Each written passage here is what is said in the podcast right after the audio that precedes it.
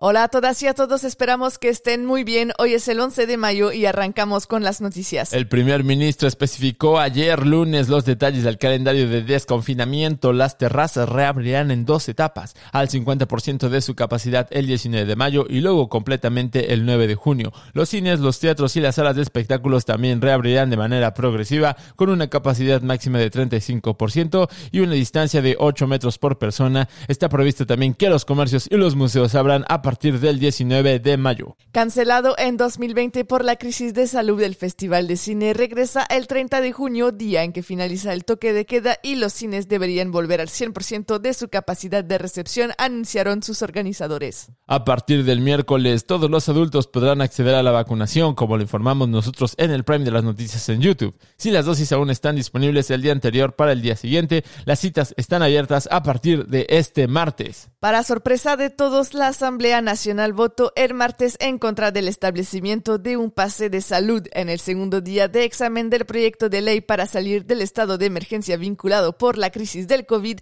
Los diputados mayoritarios fueron despedidos por el MODEM que quería protestar contra la vaguedad del texto con la posibilidad de viajar ahora sin restricciones después de las 6 a.m. y antes de las 7 p.m. debido al toque de queda que aún queda vigente, muchos franceses han optado por partir hacia el fin de semana de la sanción que comienza este jueves. Como consecuencia, se prevé mucha gente en las carreteras a partir de este miércoles y un domingo rojo en toda Francia en dirección a las ciudades destino. Hasta aquí el podcast del día de hoy. Gracias por escucharnos. Nosotros nos vemos mañana aquí en Esto es Francia, el podcast.